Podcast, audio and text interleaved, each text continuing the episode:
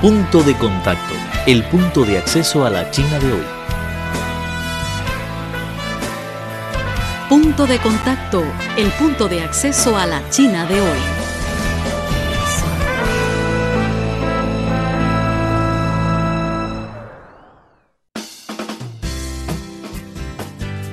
Hola, ¿qué tal amigos? Muy bienvenido una vez más a su programa Punto de Contacto, el punto de acceso a la China de hoy.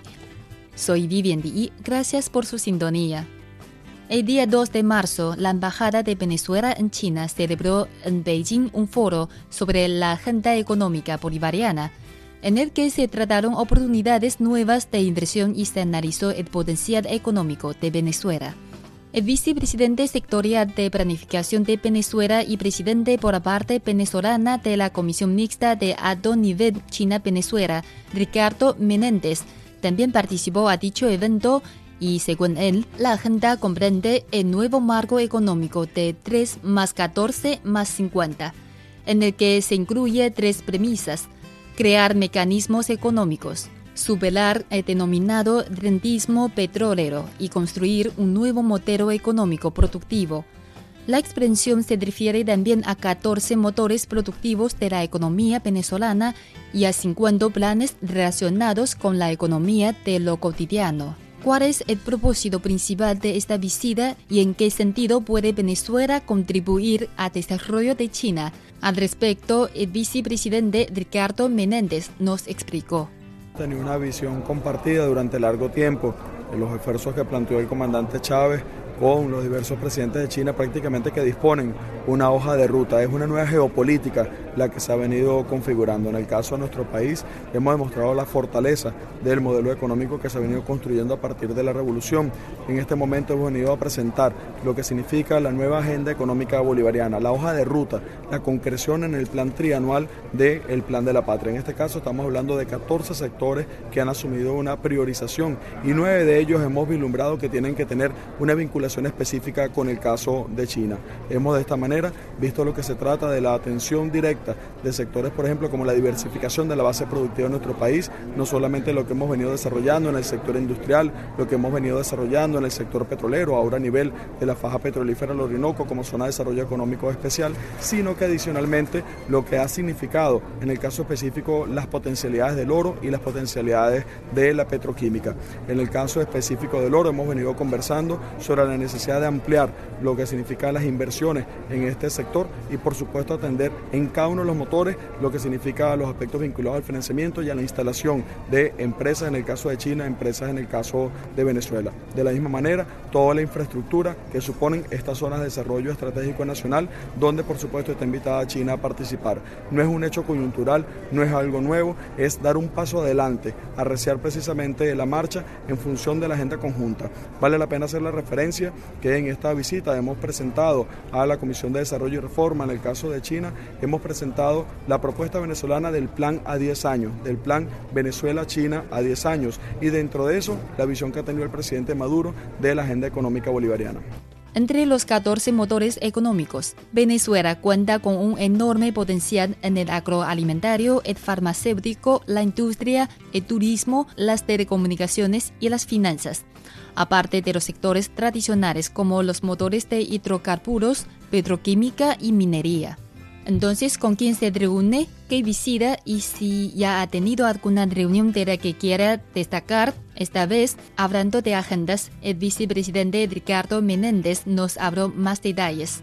Sí, nosotros hemos tenido un trabajo sumamente interesante con la Comisión de Desarrollo y Reforma, que es los pares desde el punto de vista del trabajo que nosotros efectuamos, de la misma manera con el Banco de Desarrollo acá en China. Hemos tenido reuniones con eh, los fondos de inversión que por supuestamente eh, tienen vinculación entre nuestros países y al mismo tiempo con diversas empresas con las que tenemos relación desde el punto de vista orgánico. Ustedes saben que una parte del tejido industrial de Venezuela se ha venido construyendo con empresas mixtas con China, tienen ya instaladas capacidades productivas en nuestro país y nosotros sencillamente de esas capacidades productivas, parte de ellas la vamos a usar para la diversificación del aparato productivo en nuestro país, la vamos a emplear también para generar una nueva base de exportación para el resto del hemisferio. Y bueno, hemos venido haciendo esa agenda de trabajo. La agenda ha sido sumamente intensa, eh, tenemos eh, prácticamente que ahorita estamos ya cerrando una buena parte del trabajo con este foro empresarial. Continúan unas reuniones con algunas de las empresas con que venimos trabajando. Igualmente volveremos a sostener otra reunión con la Comisión de Desarrollo y Reforma,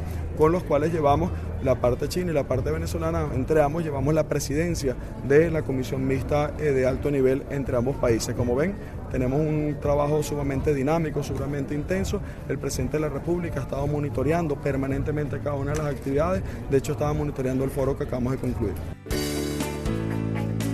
El punto de acceso a la China de hoy.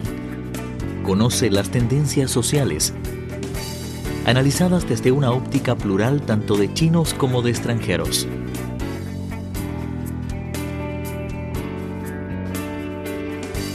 Una mirada a la sociedad china moderna en punto de contacto. Un encuentro maravilloso con el gigante asiático.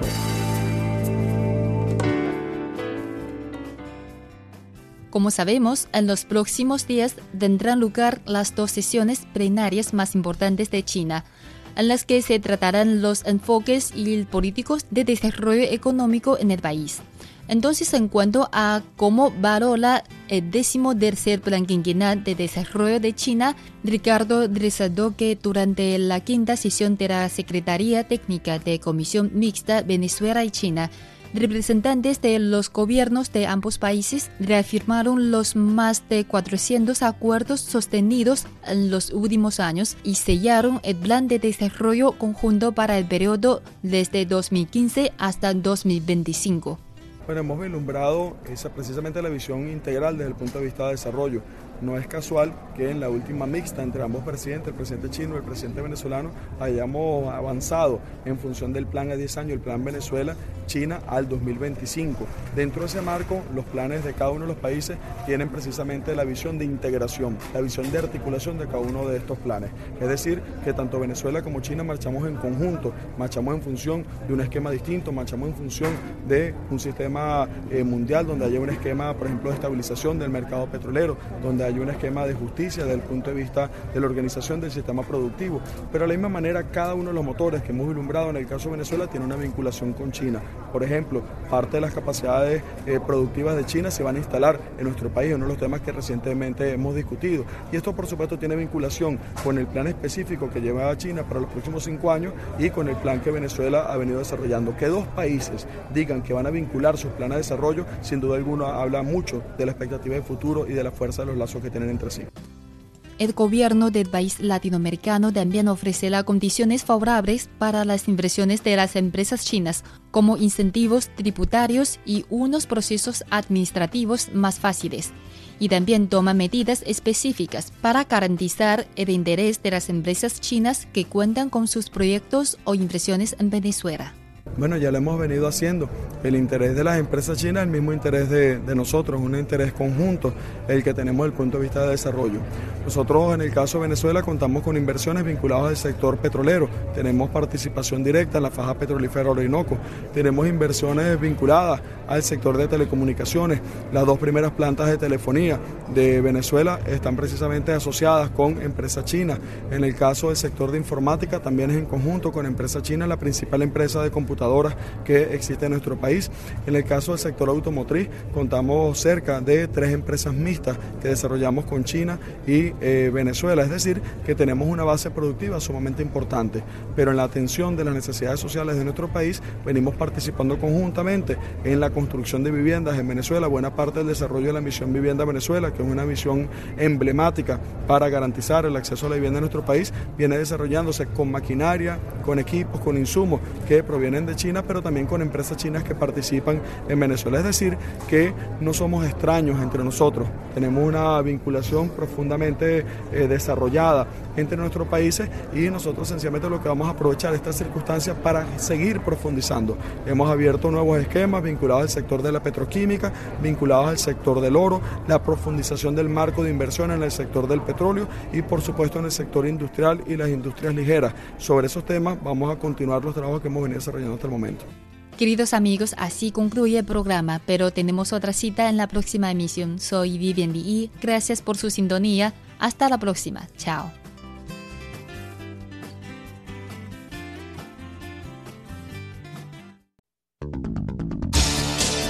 Están escuchando una producción de Radio Internacional de China.